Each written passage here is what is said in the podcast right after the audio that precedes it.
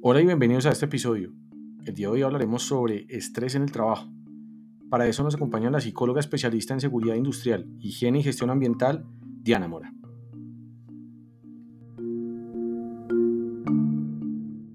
Comenzar con este conversatorio. La idea es contestar algunas preguntas que nos han enviado previamente sobre temas de estrés.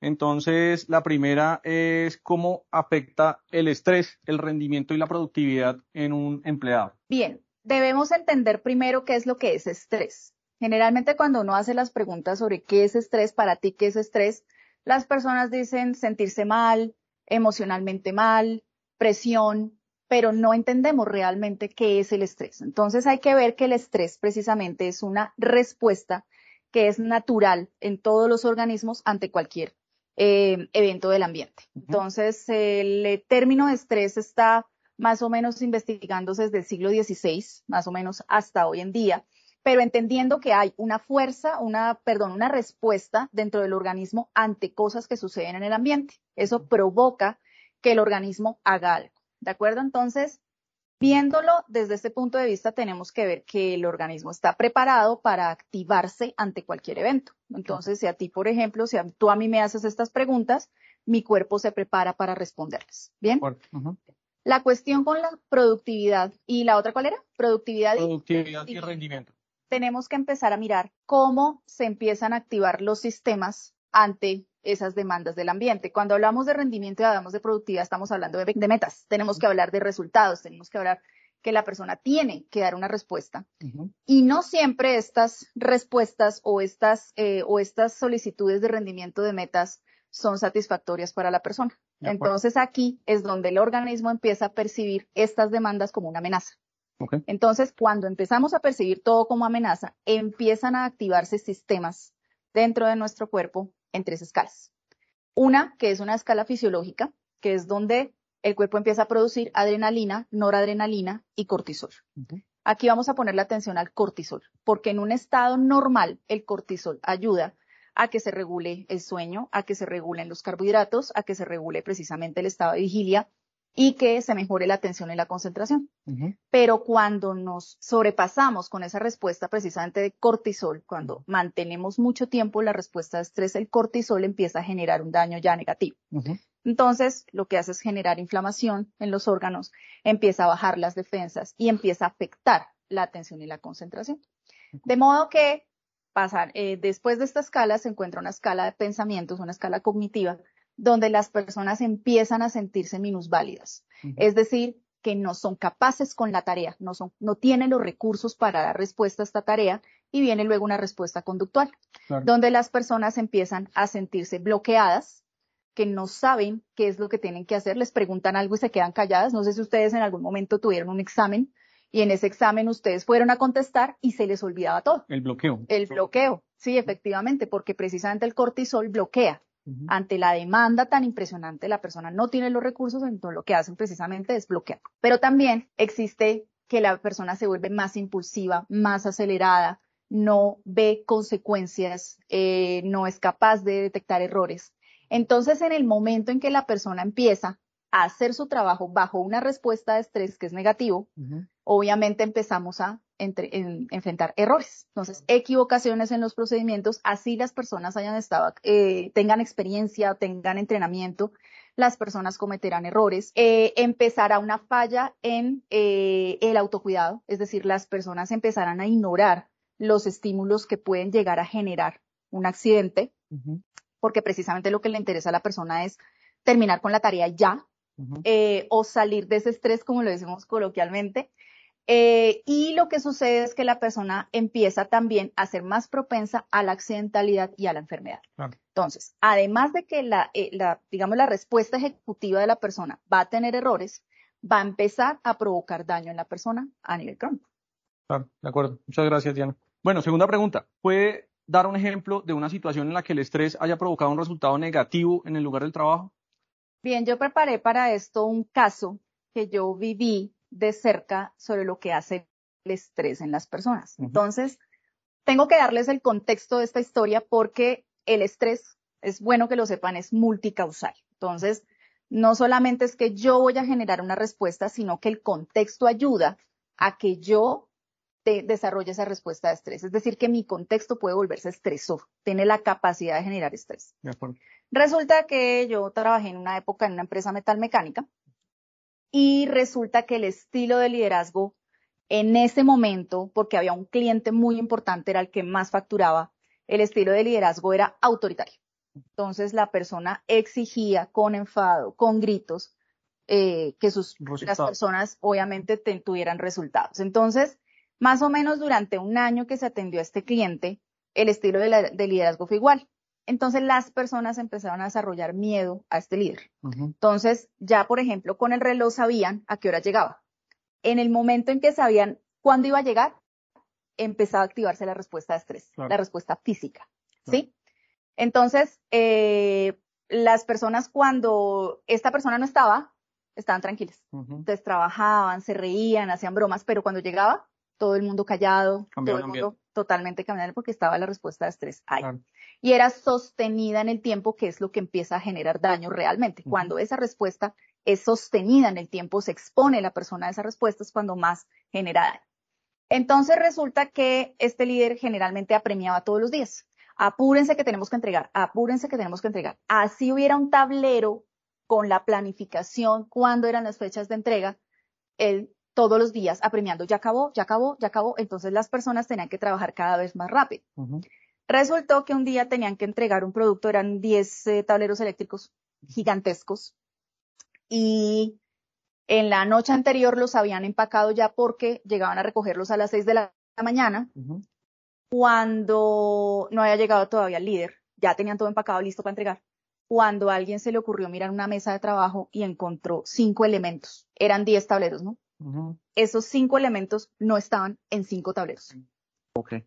Ya empacados, eran de dos metros de altura, iban empacados con cartón, con vinipel, no sabían cuál era cuál, a cuál le faltaba. ¿Qué pasó en ese momento? No había llegado el líder todavía, pero la líder de proyecto ya estaba militando en el baño porque inmediatamente, ¿qué hace el estrés cuando es demasiado? Afecta el peristaltismo. Entonces los movimientos intestinales se detienen inmediatamente, ya había acabado de desayunar, pues obviamente empezó a vomitar. A otra persona que era el supervisor de los trabajadores estaba en ese momento ya con taquicardia, se le subió totalmente la temperatura y estaba sin poder respirar.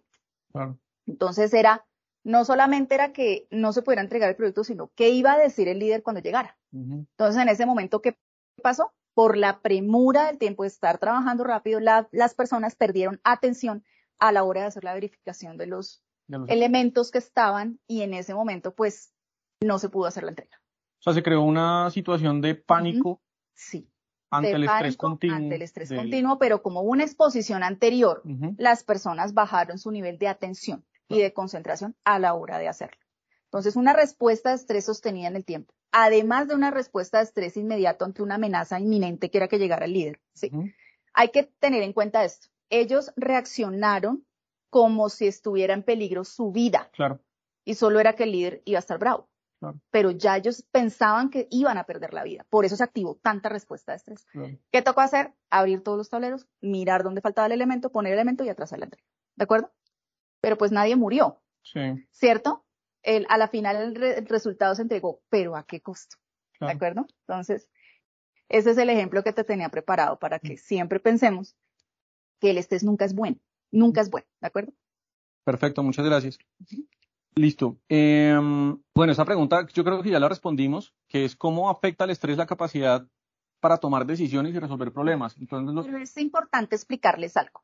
Eh, a nivel fisiológico, nosotros tenemos dos estructuras. Una estructura que es la amígdala, que está en el centro del cerebro, en la parte medial.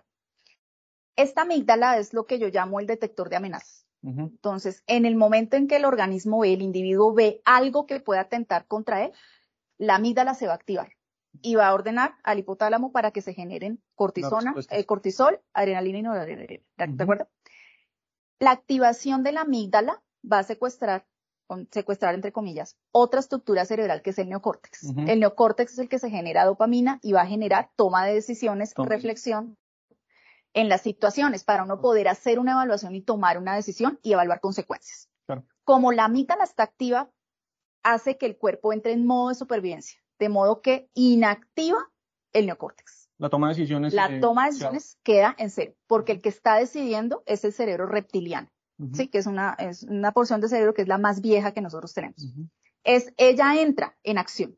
Y ese cerebro reptiliano, la amígdala, es la que va a tomar las decisiones. Por eso muchas veces cuando las personas se enfrentan a una situación de estrés y ya logran bajar esa respuesta, no recuerdan lo que sucede o lo que hicieron. Porque el estrés fue tal que fue otro el que manejó el barco en ese momento. De acuerdo. Entonces, cuando hay toma de decisiones, si la persona está en modo de supervivencia, no, no va a haber las consecuencias. No va a haber errores. Es más, va a tomar decisiones, pero no será capaz de ver las consecuencias. Muchas veces, yo aquí les tenía preparado un ejemplo donde eh, un señor tenía su camioneta nueva y la tenían que meter al, al garaje. Entonces, el hijo del señor le dijo, la camioneta no va a entrar, no va a entrar por acá. Entonces el señor insistía, entra, tiene que meterla porque ella entra. Duró como más o menos una media hora la discusión. Total fue que el hijo se molestó, se enfadó y se estresó gracias a la terquedad de su papá. En ese momento la decisión que él tomó fue coger la camioneta y meterla. Se llevó los espejos, dañó los boceles, dañó las puertas. Obviamente la se logró el resultado, la camioneta entró, pero ¿a qué costo? Pero el muchacho no midió las consecuencias de que iba a dañar la camioneta, porque la respuesta de estrés fue lo que activó esa, esa, esa decisión que él tomó. Porque era otra persona la que estaba conduciendo el Era otra la persona, exactamente, porque el estresor, que en este caso fue el papá, dijo sencillamente, hágalo porque ella pasa, pero él no era capaz de convencerlo, se estresó, se enfadó y ocurrió el daño. Entonces, por eso es muy importante siempre que veamos que hay, si hay algo que sucede y nosotros no tenemos los recursos, es importante reconocer que hay una respuesta de estrés ahí. Y esa evaluación es muy importante para nosotros tomar las decisiones que a futuro no nos vayan a afectar a nosotros, pero tampoco la productividad. Por eso es muy importante las técnicas del manejo del estrés, sobre todo la respiración. La respiración, ¿qué hace? Bajar los niveles de químicos en el cuerpo para que la amígdala baje su intensidad y entre el neocórtex a trabajar. ¿sí? Entonces, por eso es muy importante ver que siempre estamos en un nivel de secuestro. No podemos pensar como quisiéramos porque estamos activados con un modo de, sobrevivencia. Ahora es algo importante que les tengo que decir y es que algo que ayuda a que precisamente no tomemos esas decisiones como deben ser, es que todos los estímulos que nosotros vemos o a los que estamos expuestos para nosotros somos amenazas que nos van a quitar la vida. Entonces, si llegas tarde, y el jefe es bravo, voy a perder mi vida. Por lo tanto, toda la respuesta de estrés se activa. ¿De, acuerdo? Entonces el cuerpo se acostumbra a activarse, sobreactivarse, y esa activación sostenida, el cortisol empieza a generar daños y enfermedades. Ok, todo está ahorita algo de respiración. ¿Cómo, cómo sería un ejercicio de respiración? Ejercicio de respiración, estos se utilizan mucho en lo que es primeros auxilios psicológicos para lograr la estabilización emocional. Es el 444. ¿de acuerdo? Pero antes de hablarles de la técnica del 444 es importante que miremos lo que es respiración. Exacto. La respiración lo que hace es que nosotros al tomar aire vamos a hacer una mayor cantidad de captación de oxígeno. El oxígeno va a la sangre y el oxígeno es el que nutre absolutamente todo el cuerpo. El oxígeno va a llegar al cerebro, específicamente al neocórtex. Entonces, entre más oxigenado esté el neocórtex, más seremos capaces de poner atención a los estímulos. Entonces aquí es muy importante que veamos que la respiración debe ser completa, es decir, debe llenar en su totalidad los pulmones. Entonces, por eso le llaman diafragmática, porque vamos a inflar el diafragma. El diafragma es un músculo y lo que va a hacer es el, al ir hacia afuera, va a hacer que los pulmones se llenen completamente. Nosotros generalmente tendemos, si ustedes hacen, les hago una pregunta a ustedes y te hago el ejercicio, bueno, te va a preguntar a ti. Por favor, siéntate bien, relájate y me vas a respirar profundamente. Toma aire profundamente. Mira, si todos observan, él levantó el pecho, ¿de acuerdo? Entonces ya puedes soltar el aire. Entonces lo que sucede es que nosotros al solamente respirar, vamos a llenar solo la parte del lóbulo superior de los pulmones. La idea es llenarlos todos. Entonces, ¿qué tenemos que hacer? Inflar el estómago. No es el estómago, el diafragma como tal. Si ustedes han visto respirar a un bebé, un bebé siempre va a respirar con el estómago. Ustedes lo ven como un sapito que infla, la panza, ¿no? Nosotros vamos a hacer lo mismo. Entonces, lo primero, un ejercicio que yo tengo para poder ser conscientes de la activación del diafragma es poner dos manos así. Entonces, una mano en el pecho y una mano en, la panza, como tal. La idea es que la mano es para que yo sea consciente de que esta no la puedo mover, pero esta sí la debo mover. No es mover la mano, sino que mi diafragma saque o meta la mano. Entonces, ¿cómo hacemos? Ya. ¿Sí? Se ve la diferencia. Eh, se ve la diferencia. Entonces, lo que hacemos nosotros es, vamos a tener una percepción de que estamos tomando menos aire, pero no es la percepción, es solo percepción, pero el, aire que estamos tomando es el necesario. ¿Por qué 444? Porque cuando nosotros tomamos aire, lo vamos a hacer durante cuatro segundos, ¿sí? Ahí, ¿qué vamos a empezar a practicar? A subir la capacidad respiratoria. Entonces, por eso empezamos con cuatro, es decir, cuatro tiempos tomando aire. O sea, 1001, 1002, 1003, 1004. Lo retengo cuatro segundos. Entonces 1001, 1002, 1003, 1004 y lo exhalo en cuatro segundos. Súper. ¿De acuerdo? Sí. ¿Cuál es la idea? Ir aumentando. 4, 4, 4, 5, 5, 5, 6, 6, 6, hasta llegar a 10. ¿De acuerdo? Entonces la idea es, porque debemos asegurarnos que tomemos aire profundamente, la mayor cantidad de oxígeno que tengamos. ¿Sí? Entonces lo que hacemos es 10 minutos, por ejemplo, antes de irnos a dormir, importante hacer esto 10 minutos.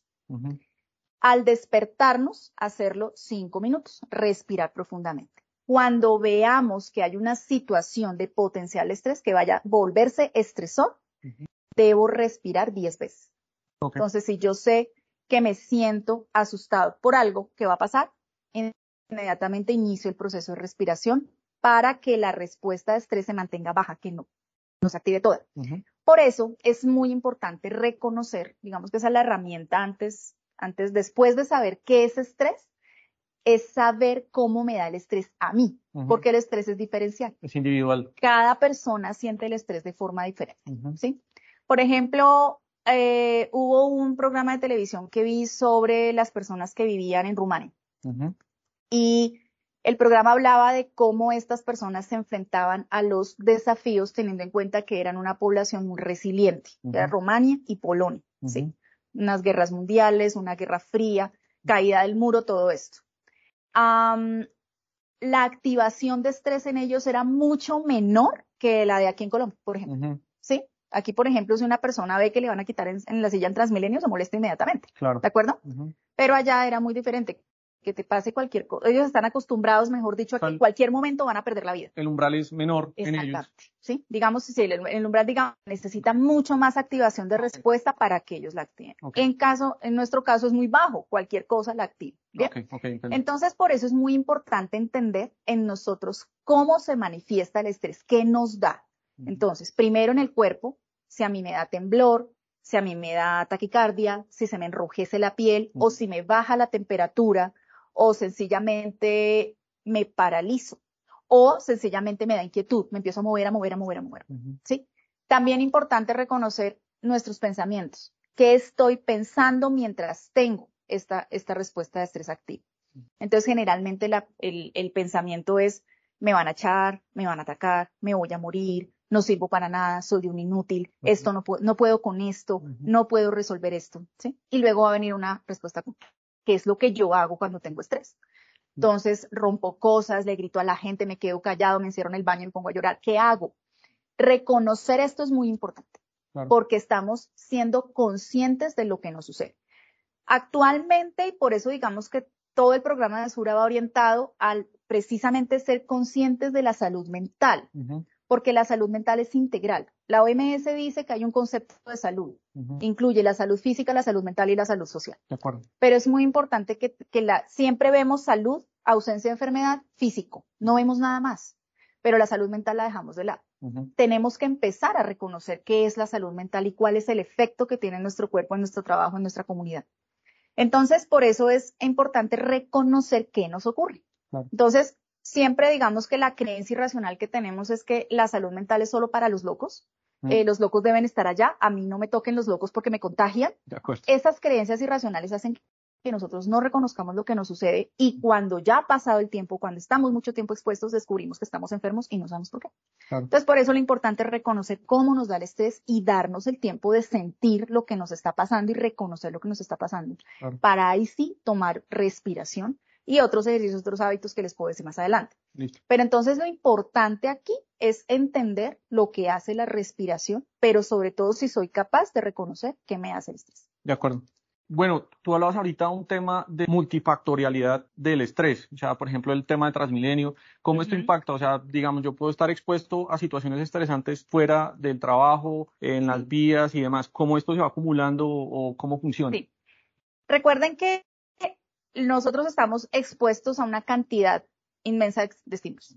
Desde que nos levantamos en la mañana y digamos, no sé si les habrá pasado, que ustedes se levantan oscuro y hay una esquina por ahí y el detector de esquinas, que es el dedo meñique del pie, se da cuenta que está la esquina ahí. sí, Eso ya es un estímulo que te va a generar una respuesta de estrés. ¿De acuerdo?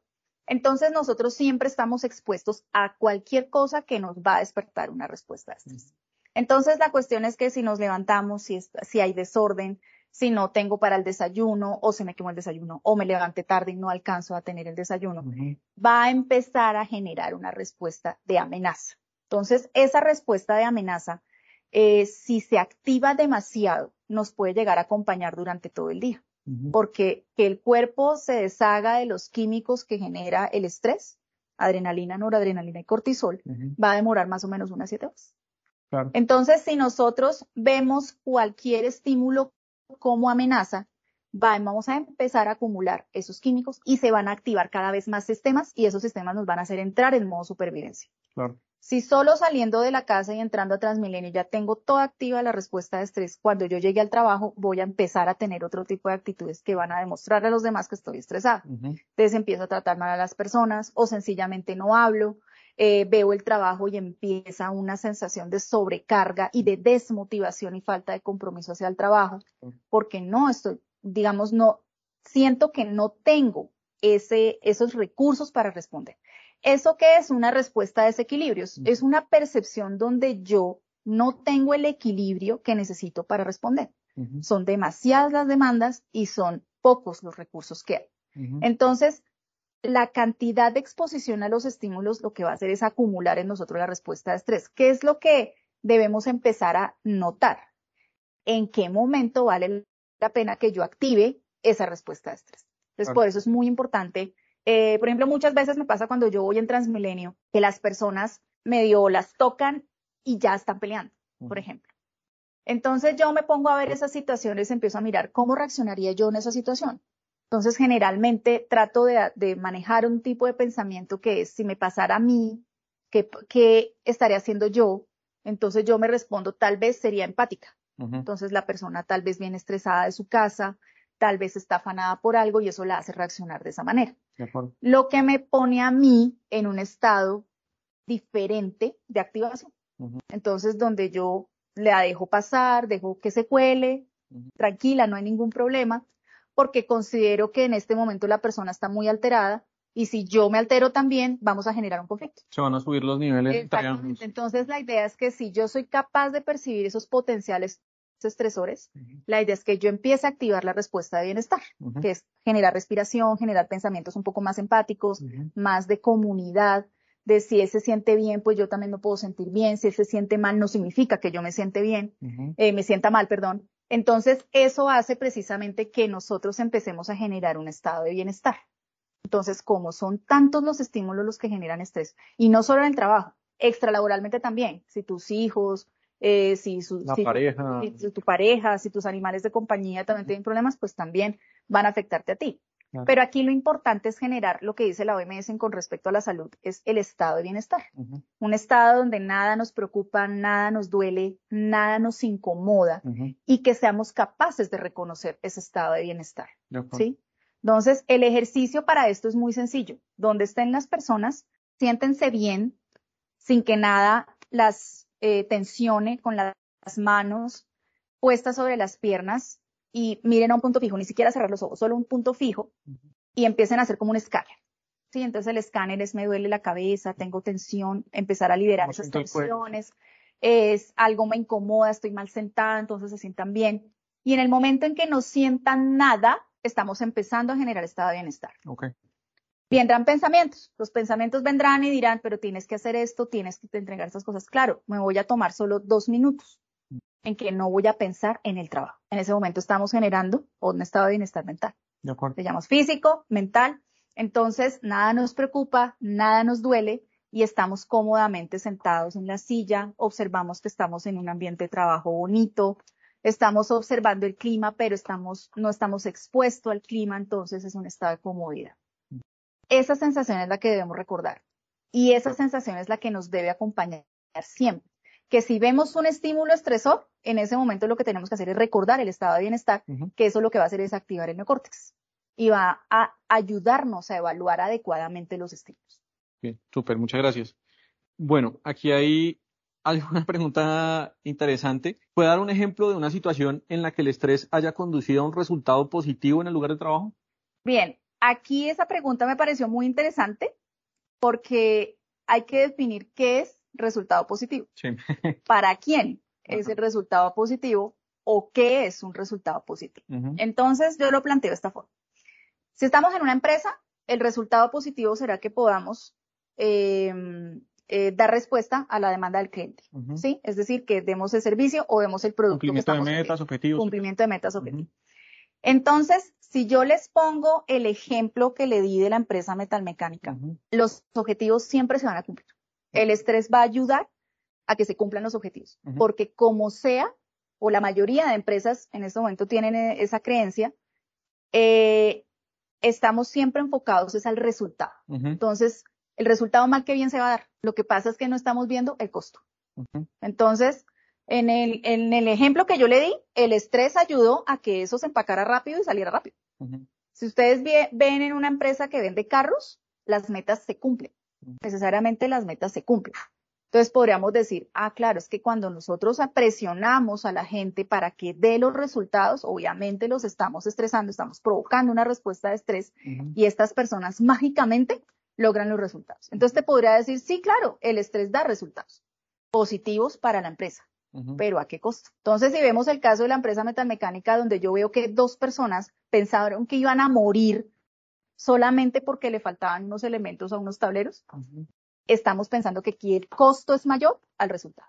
Claro. ¿De acuerdo? Si nosotros nos acostumbramos, o la empresa se acostumbra a que el resultado solamente, o el éxito empresarial, organizacional, es el resultado, entonces no estamos mirando el factor completo o el mapa completo. De acuerdo. Una vez un empresario de la, del sector flores me decía lo siguiente, él, trabajó durante 40 años en este sector y él, eh, como ya era muy mayor, él se pensionó y decidió empezar a ser asesor, ya digamos viendo la, la, desde un punto de vista externo, lo que sucedía en el cultivo.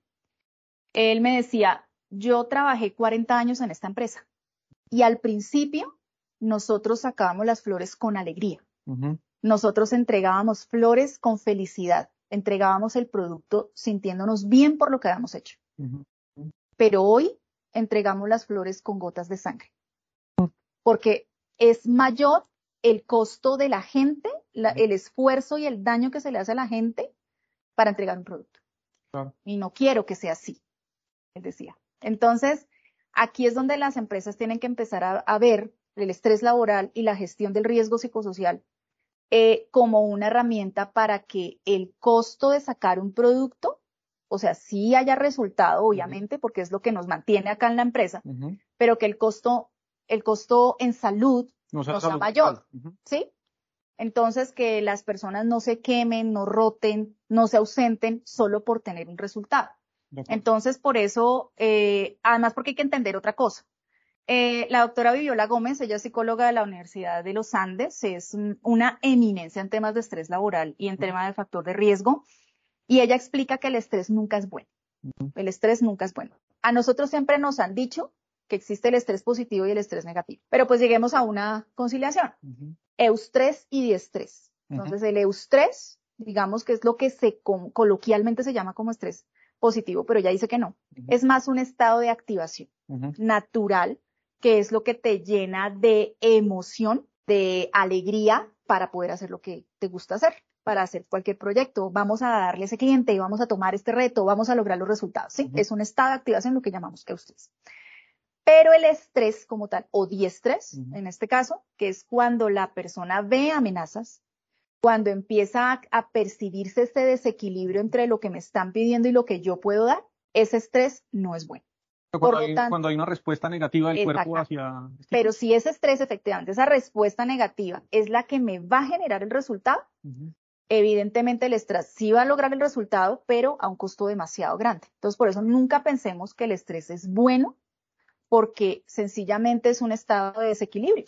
Y no podemos pretender que nuestros resultados se den gracias a un desequilibrio personal. Claro, de acuerdo. Listo, vamos con la siguiente pregunta. ¿Cómo los empresarios pueden medir el impacto del estrés en el rendimiento y la productividad de los empleados? Bien, aquí tenemos que ver una opinión, bueno, no una opinión, es más que todo como el deber ser de las cosas y es una percepción subjetiva o, u objetiva de lo que estamos midiendo. Si tú me preguntas si un empresario quiere medir el impacto, tenemos que hablar de pruebas objetivas, es decir, que haya un instrumento de medida que me diga que este resultado se está, es, eh, es eh, valga la redundancia, el resultado de un proceso de estrés. Entonces, eh, Sura tiene un convenio con una empresa que se llama Prax. Eh, todos los afiliados a Sura tienen eh, acceso a esa plataforma. Ahí hay tres herramientas que pueden ayudar. Una habla de salud mental, otra habla de los estresores y otra habla de la productividad en el trabajo. Entonces, es es importante que exploren esas herramientas para poder eh, detectar si de forma objetiva se puede establecer un número o un nivel que nos pueda decir que si efectivamente el estrés aquí está generando eh, eh, un impacto en el resultado. Ahora, también tenemos que ver lo que si no tenemos acceso a esas pruebas, entonces, ¿cómo lo hacemos ahora? La resolución 2646 de 2008 ordena a todas las empresas en Colombia hacer medición de riesgo psicosocial. Es decir, que las empresas están obligadas a eh, detectar, monitorear los factores de riesgo intralaboral y extralaboral. ¿De acuerdo? Entonces, cuando hablamos de los factores de riesgo intralaboral, las empresas, eh, la Universidad Javeriana y el Ministerio de Trabajo realizaron un instrumento que es la batería de riesgo psicosocial. Es un compendio de más o menos cinco o seis instrumentos para poder hacer esta medición. Se utilizan tres que hace medida de tamizaje. Es un primer acercamiento al estado del riesgo. Entonces, está el cuestionario intralaboral, está el cuestionario extralaboral, pero hay un cuestionario que es el de estrés. El de estrés es un instrumento que tiene 31 síntomas. Entonces, la idea es que la persona cuando lo diligencia eh, se pregunta cuál de estos síntomas he sentido en los últimos tres meses. La persona tiene que anotar la frecuencia, si es siempre, si es casi siempre, a veces o nunca. Entonces, ahí, en, esa, en ese instrumento, lo que es cuatro tipos de sintomatología que se pueden generar por estrés. Entonces hay unos factores físicos que les decía si es dolor de cabeza, problemas gastrointestinales, problemas de sueño, de, disfunciones sexuales, de, la parte física. También hay otras que tienen que ver con el relacionamiento social. Entonces, si la persona se aísla, si la persona eh, pierde interés en las relaciones con otras personas, no se puede estar quieta, ¿sí? Otros que tienen que ver con el desempeño laboral, o intelectual, le decimos acá, que es que la persona se siente sobrecargada de trabajo, que siente que no genera ideas, que no está motivado, que no tiene compromiso, y otros síntomas que son psicoemocionales que tienen que ver con el pensamiento y el comportamiento cuando tengo estrés. Entonces puede ser pensamientos de minusvalía, no sirvo, no debería estar acá, debería estar muerto, no puedo controlar mis problemas, eh, infinidad de cosas, entre esas incluso el aumento, el aumento de la accidentalidad en el trabajo. Entonces aquí en lo que se ve es que está ese instrumento, ese instrumento digamos que es muy bueno para hacer tamizajes regulares porque pues solo te lo pone a tres meses. Entonces es una manera de reportar efectivamente que hay aumento de síntomas. ¿Cómo esto o cómo yo digo si estos síntomas realmente se relacionan con el trabajo o hay otro factor que realmente puede generar esa parte de estrés? Entonces por eso están los otros dos instrumentos. Entonces cuando tú haces medición de riesgo psicosocial, eh, las personas revisan sus condiciones de trabajo y responden el instrumento. Ellas describen lo que sucede en su trabajo eh, a través del instrumento que busca riesgo, está buscando el riesgo, ¿de acuerdo? Entonces, los resultados se van a dar en presencia o ausencia del riesgo. Pero hay una herramienta, no herramienta, sino pues esto, esto los que hacen, los que saben de psicometría saben que se puede hacer una asociación entre estas respuestas y las respuestas de estrés. Entonces, ahí sale un índice de asociación. En ese índice de asociación podemos decir, bien, este, esta dimensión del, del eh, del factor intralaboral, por ejemplo, las características del liderazgo, tiene una asociación de más de 0.8, porque eso va a ser media de 0 a 1, 0.8 en estrés. Significa que esta dimensión sí está afectando al mm. equipo de trabajo. ¿De acuerdo? Obviamente eso es útil en la medida en que yo pueda hacer una adecuada medición de riesgo psicosocial, porque aquí yo debo establecer no solamente la parte general, que es lo que ordena la resolución 2764, sino también que yo pueda establecer grupos de exposición, que yo pueda dividirlo en áreas de trabajo para yo saber cómo está está eh, teniendo influencia el factor intralaboral en este grupo y si hay asociaciones o no. Entonces, esa es una forma también de hacerlo. Otra forma más subjetiva Digamos que eso, eso es importante y ahí entra la prevención. Por eso es muy importante que conozcamos qué es el estrés, qué es estrés laboral, qué es factor de riesgo intralaboral, ¿sí? Para poder nosotros observar y prevenir. Entonces tenemos que empezar a ver los síntomas.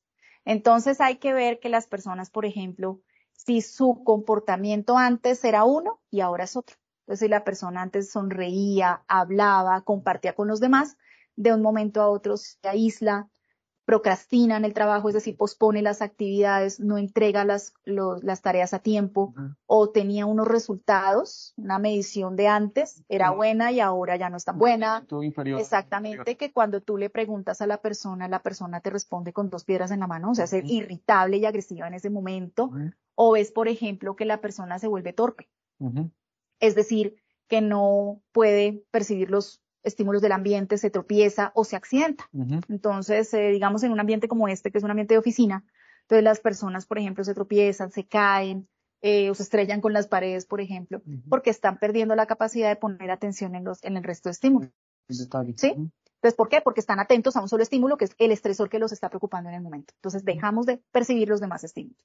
Entonces, digamos que subjetivamente podemos ver un cambio en el comportamiento de las personas e incluso en los comentarios que hacen las personas. Por ejemplo, este trabajo ya no me gusta, siento que no lo puedo hacer, es que mi jefe definitivamente me presiona demasiado. Ahí es cuando yo escuchando eso, yo ya puedo decir, esta persona tiene un nivel de estrés alto y hay que averiguar qué es.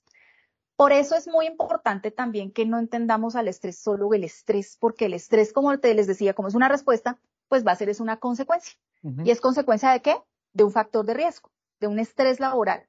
Ese estrés laboral, digamos que se divide en cuatro eh, formas de, de, verlo, componentes, digámoslo así, donde precisamente hay un efecto, o sea, la persona está manifestando un efecto, pero también hay, algo llamado regulador, que es algo en el ambiente o algo en mí mismo que está haciendo que yo mitigue esa respuesta de estrés o la aumente, pero también hay antes un estresor, que es aquello que tiene capacidad de generar estrés en la persona, pero antes del estresor hay un factor o un causante. Entonces, si lo vemos desde ese punto de vista, si en la empresa, por ejemplo, yo veo que el líder no tiene habilidades de liderazgo, ¿sí?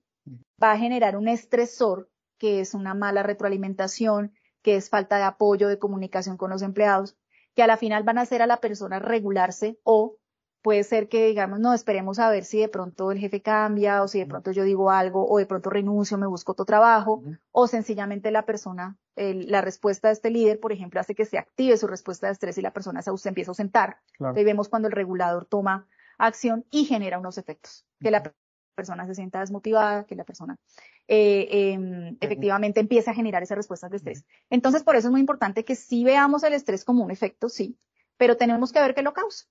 Y ahí es donde entra la obligación de las empresas. La, empresa debe ver cuáles son sus estresores y qué causan esos estresores. Entonces tienen que mirar. Eh, decía precisamente el, director de Prax, lo que decía es que la mayoría de decisiones administrativas son estresoras, es decir, causan estrés en los demás y son decisiones administrativas. Estamos hablando del planteamiento estratégico de la empresa hacia dónde voy, mi visión, mi visión, hacia dónde me llevan, hacia dónde me llevan esos objetivos estratégicos y muchas veces esos objetivos estratégicos son estresores. Entonces, por eso es muy importante que entendamos sí el estrés, pero veamos qué lo causa. Siempre hay que ver es qué causa ese estrés, porque el estrés es una respuesta. No la podemos gestionar. Sí podemos hacer una gestión, pero lo mejor es trabajar la causa. Si nosotros lo vemos desde el punto de vista del peligro, siempre tenemos que acabar con el peligro en la fuente. Entonces, en este caso, el, liderazgo, la retroalimentación, el control sobre el trabajo, la recompensa, va a ser un estresor y hay que precisamente eliminar. Súper. Hay, hay un tema importante referente a, eso y es cómo, hago, o sea, cómo hago yo empresa para primero identificar ese tipo de condiciones en mis empleados y segundo para manejarlo. O sea, usualmente, usualmente hablamos de una caja de herramientas para responder a temas eh, psicosociales o temas de salud mental, pero no nos las dan cuando uno se gradúa o cuando uno tiene un tipo de trabajo. Esa es una falencia que tenemos bastante porque, por ejemplo, en mi época, cuando yo estudié psicología de salud mental en el trabajo, no se sabía. Se llegaba hasta la psicología organizacional y en organización y en la psicología organizacional. Eh, de todas maneras, pido disculpas por una visión un poco sesgada de la psicología organizacional, pero siempre se ve como la potencialización de la persona, del trabajador, de las habilidades del trabajador. Pero cuando empieza a verse desde la Organización Mundial de la Salud, desde la Organización Internacional del Trabajo, eh, desde España y desde Estados Unidos, lo que hace el estrés en el cuerpo, eso es casi nuevo, ¿sí? Aunque se han hecho investigaciones, pero digamos que el boom fue más o menos en los 90.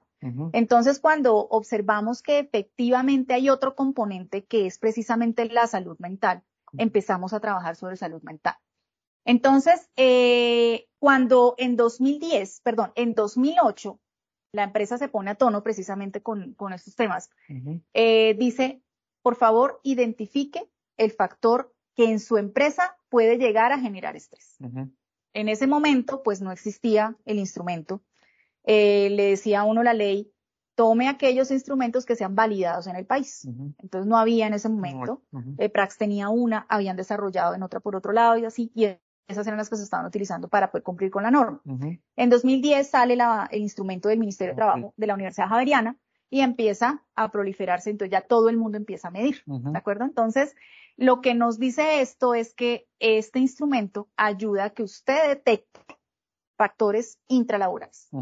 Esos factores intralaborales o lo que mide este instrumento son cuatro dominios, que es liderazgo, control en el trabajo, demandas del ambiente y recompensa. Cuando hablamos de liderazgo, interacción en el grupo del trabajo y el líder con el, con el grupo de trabajo. Cuando hablamos de control en el trabajo, son aquellas demandas, eh, perdón, aquella sensación de control o nivel de control que tenga la persona sobre lo que hace. Las demandas, que son todas las demandas que, el, que se exige del trabajador y la recompensa lo que, lo que la persona percibe como gratificación por el esfuerzo hecho. estas, estos, estas dimensiones salen de dos modelos, que es el de Sigris y el de Karasek, que hablan precisamente sobre el control que tiene la persona sobre lo que hace y la, la recompensa que recibe por el trabajo hecho. Entonces, estos modelos precisamente lo que hacen es decir que efectivamente hay identificados unas dimensiones que nos ayudan a ver dónde está el riesgo psicosocial. Hay muchísimos más, pero este instrumento solamente detecta 19. ¿Listo? Entonces, ¿qué vemos? Por ejemplo, cómo se comporta el líder, eh, cómo se comporta el equipo de trabajo, cómo se retroalimenta a los trabajadores, si las personas tienen autonomía en su trabajo, si las personas conocen para qué es su cargo y qué impacto tiene eh, su labor dentro del cumplimiento de la visión. Eh, por ejemplo, la percepción de ambiente, de trabajo, ambiente físico. Eh, por ejemplo, si hay demandas emocionales, es decir, si yo tengo que exponerme a la emocionalidad de otras personas, si las demandas cuantitativas, por ejemplo, si a mí me alcanza el tiempo para hacer las tareas, el esfuerzo mental que tengo que hacer sobre una tarea, las exigencias que como líder tengo, la jornada de trabajo. Y, por ejemplo, si siento que me pagan lo que me merezco, me pagan lo que me prometen, me pagan a tiempo, o si tengo oportunidades de crecimiento o progreso dentro de la compañía, o si percibo que mi trabajo es estable dentro de la compañía. Entonces, a raíz de estos modelos salen estas dimensiones y aquí lo importante es que la empresa empiece a detectar precisamente cuál de esas dimensiones está afectada. Claro. Entonces, en eso es cuando nosotros como psicólogos empezamos a asesorar a las compañías y les decimos, mire, en esta dimensión usted tiene esta cantidad de personas expuestas, ¿sí? Eh, ahora con la 2764 se hace con otra forma, que es el promedio, pero para poder establecer un nivel de riesgo, si es un nivel bajo, un nivel medio o un, nivel alto. Entonces, aquí la idea es mostrarle a la empresa, trabaje esta dimensión, para, porque la tiene en nivel alto, la idea es que usted baje de nivel.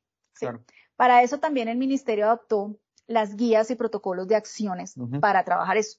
Esas guías, esos protocolos trabajan con el ciclo PHBA. Entonces, para que desde la estrategia, es decir, desde el liderazgo, planeemos cómo vamos a hacer la gestión. Entonces, para resumirte la respuesta, las empresas deben hacer la medición de riesgos ecosociales. Esa es una forma de entender cómo se está comportando el riesgo dentro de la compañía y con el resultado, las cajas de herramientas que tú nombras, es el protocolo que te estoy mencionando, que por cada dimensión tiene una serie de acciones para poderlas hacer o para poderlas gestionar. Eh, ¿Qué es lo importante aquí? La empresa siempre debe enfocarse, debe enfocarse en gestionar el factor intralaboral. Es lo principal. Nada sacas con intervenir al trabajador. Tú puedes hacer el plan de capacitación en manejo del estrés, inteligencia emocional, resiliencia, comunicación, resolución de conflictos, todo esto. Haces tu plan de, capacitación, vuelves a medir y vuelves y fallas. O vuelven a salir en riesgo alto. Y la persona se dice, pero ¿por qué? Invertí tanta plata, invertimos en esto y no pasó nada. Porque no le enfocaste el esfuerzo a lo que era. Al dolor. Exactamente, hay que buscar es la causa. En este caso, hay que mirar en cada dimensión cuál es la causa. Siempre se va a enfocar es cómo yo voy a atacar ese factor intralaboral. Una vez se haya hecho esto, ahí sí empezamos a trabajar con las habilidades de, las personas. Entonces, porque habrá trabajos, por ejemplo, que van a generar una respuesta de estrés muy alta, pero no podemos hacer nada. Es lo que llamamos aceptabilidad del riesgo. ¿Quiénes son? Guardas de seguridad, personal de seguridad, personal médico, personal de emergencias, por ejemplo. Entonces, eso es un ejemplo, porque hay muchos trabajos así. Entonces, por ejemplo, los guardas de seguridad en la época de pandemia, ¿sí? Entonces son personas que aún así tienen que cumplir el turno a pesar de que su familia está encerrada. ¿De acuerdo? Entonces, aquí es donde empezamos a pensar, claro, tengo que aceptar este riesgo porque pues es su trabajo, pero entonces, ¿cómo lo ayudo? Reduciendo el tiempo de exposición, por ejemplo. ¿Sí? Entonces, siempre orientados es a la, eh, a detectar los factores intralaborales y cómo la empresa puede gestionar esos factores intralaborales. De rebote, o sea, de consecuencia, va a haber un impacto en el estrés. Ok. ¿Sí? Perfecto. Sí, muchas gracias. Listo. Siguiente pregunta. ¿Tenemos preguntas? Sí, hay una pregunta. ¿Qué dice la pregunta? Andrés. Sí. Esto resume lo que hacemos. La pregunta, entonces, para evitar el alto costo del estrés, lo que podríamos mejorar es el cómo lo hacemos la pregunta. Si es así, ¿en quién recae la responsabilidad de hacerlo diferente, hacerlo más humano? Entonces, entiendo bien la pregunta es, ustedes siempre tienen que dar valor agregado para mantener a su compañía en los estándares que están, ¿sí? Entonces, siempre sí debemos enfocarnos en el cómo lo hacemos, pero esta, esa estrategia siempre debe ir de la mano en cómo no afectamos el bienestar del trabajador. Entonces, por eso siempre deben ser estratégicos. Sí tenemos que ganarle a la compañía, pero la idea es que haya un equilibrio con lo que las personas pueden dar. ¿De acuerdo? De acuerdo. Teniendo en cuenta esa estrategia, es cuando nosotros empezamos en nuestros planes de trabajo a empezar a trabajar como precisamente en la exposición. Entonces, si sabemos que tenemos que tener una, una serie de actividades que vayan orientadas al logro de objetivos, ¿cómo voy a hacer que estos objetivos no me vayan a generar estrés? Por eso es muy importante la identificación del factor intralaboral. Si nosotros hacemos una muy buena identificación del factor intralaboral, por ejemplo, cuando hablamos de la pregunta de Andrés, eso iría hacia la carga mental, porque exige que yo tenga que generar ideas más allá de. Entonces aquí es donde yo empiezo a establecer estrategias. Entonces no vamos a estar ocho horas generando ideas, sino que vamos a establecer un tiempo una, una reunión planeada para generar ideas. Vamos a dar un tiempo libre para esta generación de ideas y luego vamos a hacer otra reunión para comentar estas ideas en un ambiente de confianza, no de burla, sino de buena comunicación, de comunicación asertiva, para que empecemos a generar esas ideas. A generar valor. Exactamente. Pero que sobre todo estas reuniones, por ejemplo, o esta exigencia esté rodeada de la confianza, del apoyo de los líderes y de los compañeros de trabajo. Entonces, siempre que tengamos el objetivo, debemos mirar en el contexto en el que vamos a desarrollar ese objetivo. Que sea un ambiente, por ejemplo, libre de presiones, eh, como por ejemplo la emocionalidad de las personas. Muchas veces la emocionalidad decimos, tenemos que crear muchas ideas porque nos va a llevar la competencia. Ahí ya estamos generando una respuesta de estrés. ¿sí? Es esa, ese manejo de la emoción. ¿De dónde viene? Del líder. Aquí es donde viene la, la influencia del líder. Entonces el líder tiene que transmitir confianza y no miedo al trabajador.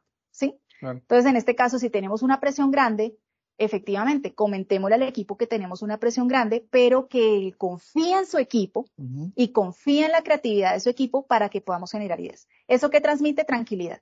Al transmitir tranquilidad y confianza, la respuesta estrés va niveles. inmediatamente. Entonces, por eso las reuniones tienen que hacerse de forma efectiva. Entonces, que las reuniones, por ejemplo, estén preparadas con antelación, que las personas vayan preparadas a las reuniones, eh, que en las reuniones se dé ese, ese halo de confianza donde tú puedes decir lo que quieras, nadie te va a castigar ni se va a burlar de ti por eso. Eso hace que haya un estado de bienestar en el contexto.